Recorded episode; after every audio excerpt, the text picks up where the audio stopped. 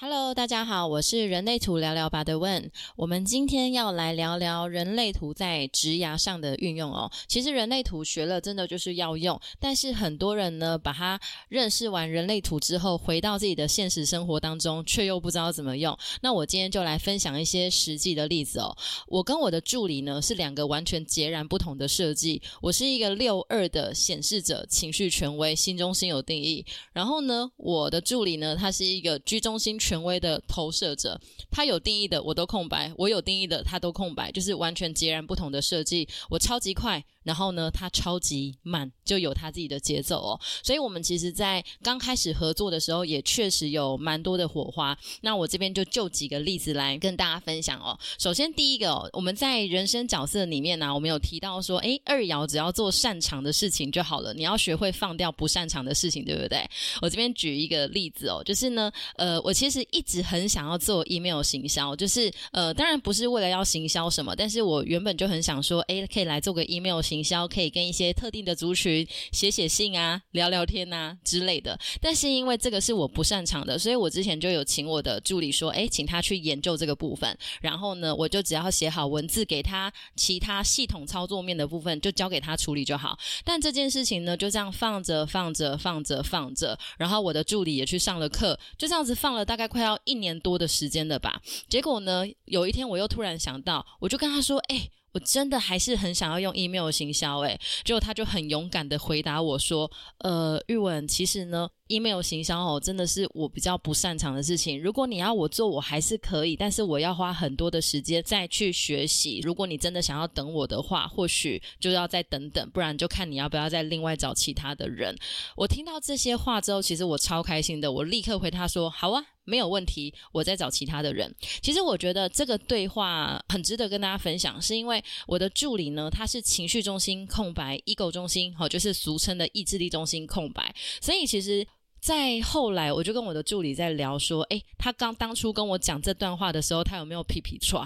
他说他其实超紧张的，他一直很害怕我会不会生气，然后他也很担心说，那这样子会不会就是他的能力很差，还是怎么样？然后脑袋就有一百万个小剧场这样子哦。但他还是很勇敢的去说了。所以其实这个部分我真的想要跟大家去提哦，因为我的助理是投射者嘛，所以投射者很需要被赏识。我想跟大家谈是，真正赏识你的人，他会允许你真正成为对的自己，他不会去勉强你。所以不管你是投射者或者是生产者，即便你是显示者、反应者，如果你在在职场上，你的老板经常去要求你做你根本不擅长的事情，然后你明明就已经告诉他，你真的没有办法，你尝试过了，你还是没有办法，那。你的老板又强迫你要去做，我觉得其实或许你就要选择离开，因为有些时候呢，不是你好不好的问题，也不是老板好不好的问题，而是每一个人都要学会去面对真实的自己，也去接受真实的自己哦。所以我不晓得大家能不能够真的去真实的呈现自己哦。那当然，我这边只是举二爻，每个人生角色他都有适合自己在职场上运作的模式，这个部分我就不特别多谈。那再来第二个哦，我是情绪权威哦，反正情绪权威。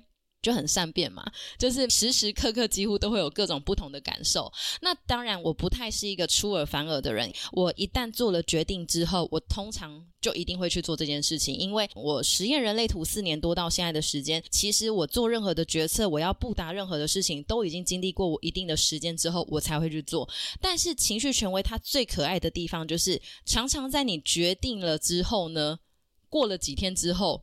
你不会反悔，但是你有可能会有一些新的想法。那我这边就举例子，因为我的助理呢，他是居中心权威，情绪中心空白。其实我们在互动的时候，很常会有，我现在跟他讲 A，然后他开始去做了。过几天之后，我突然跟他说，哎，我觉得好像需要再新增个 B，然后他也会去执行这样子。呃，我这边举一个例子，像是我们最近好了，我推出很多的活动，包含能量场体验呐，然后四大类型的特工班呐，或者是一些团体讨论课。那其实呢，在一开始要去布达这些事情的时候，我都有去定了一个最低开班人数。举例来讲好了，可能我有一堂课程最低开班人数是要十五个人才能够开班，或者是可能十个人才能够开班。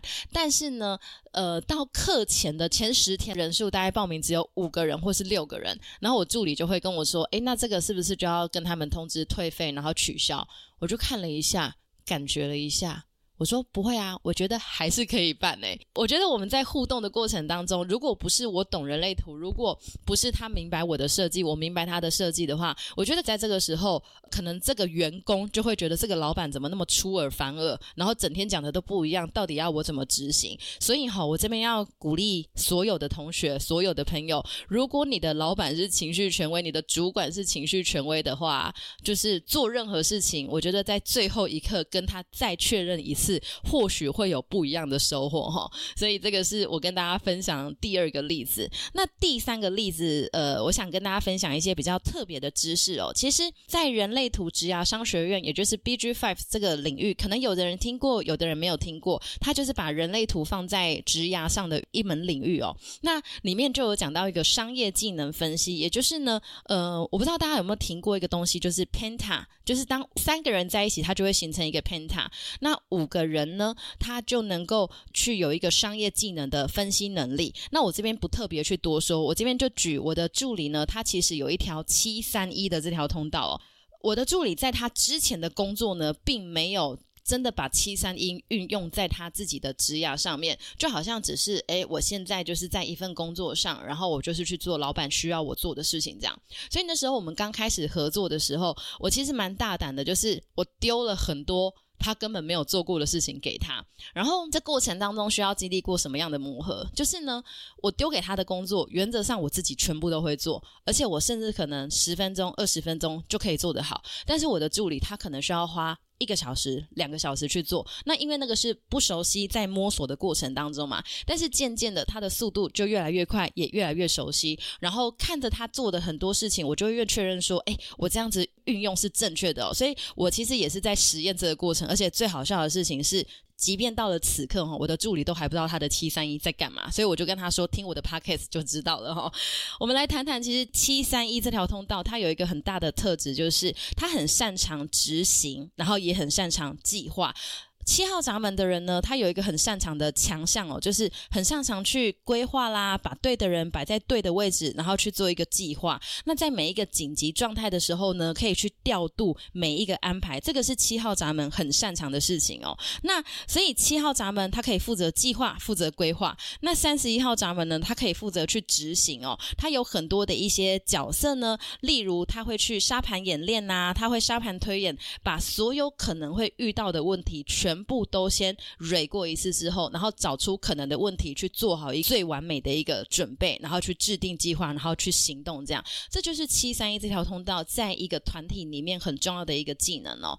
那我就举一个例子好了，像是我的健身房在一开始呢，在拟定一些薪资结构跟一些条款的时候，其实。毕竟我跟我老公都是情绪权威，我们真的朝夕令改了，就是每天感觉都不一样。但是呢，我的助理来了之后呢，他就开始把这些东西都去拟出来，然后甚至帮我们拟了各种的可能，然后沙盘演练了各种的方式，可能会遇到什么样子的状况，我们可以做什么样子的处理。我坦白说，我当时候真的觉得怎么那么浪费时间，怎么那么复杂，做那么多的事情。但是我又告诉我自己，不对啊，这就是他最厉害的地方。如果我今天我的工作是一个企业，他要看长远的话，其实这项技能是非常重要的。所以我当时候也就继续去实验。那这样子时间一点一滴的累积过了之后，我就发现这个技能真的是太强了，很多他一开始跟我提醒可能会发生的问题。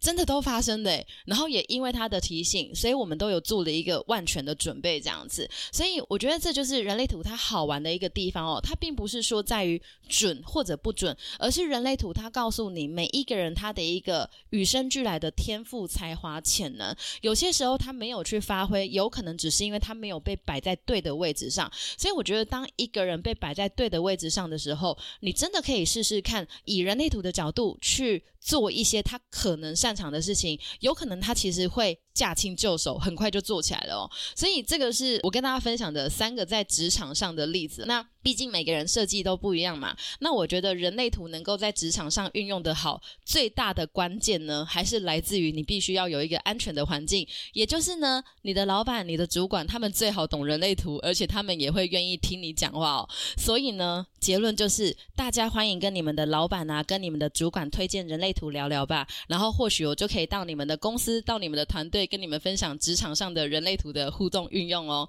那今天这是我们的第三集，大家如果有什么想法、有什么问题，或者是想要听什么主题，也都可以到我们的留言区跟我们说哦。感谢大家，拜拜。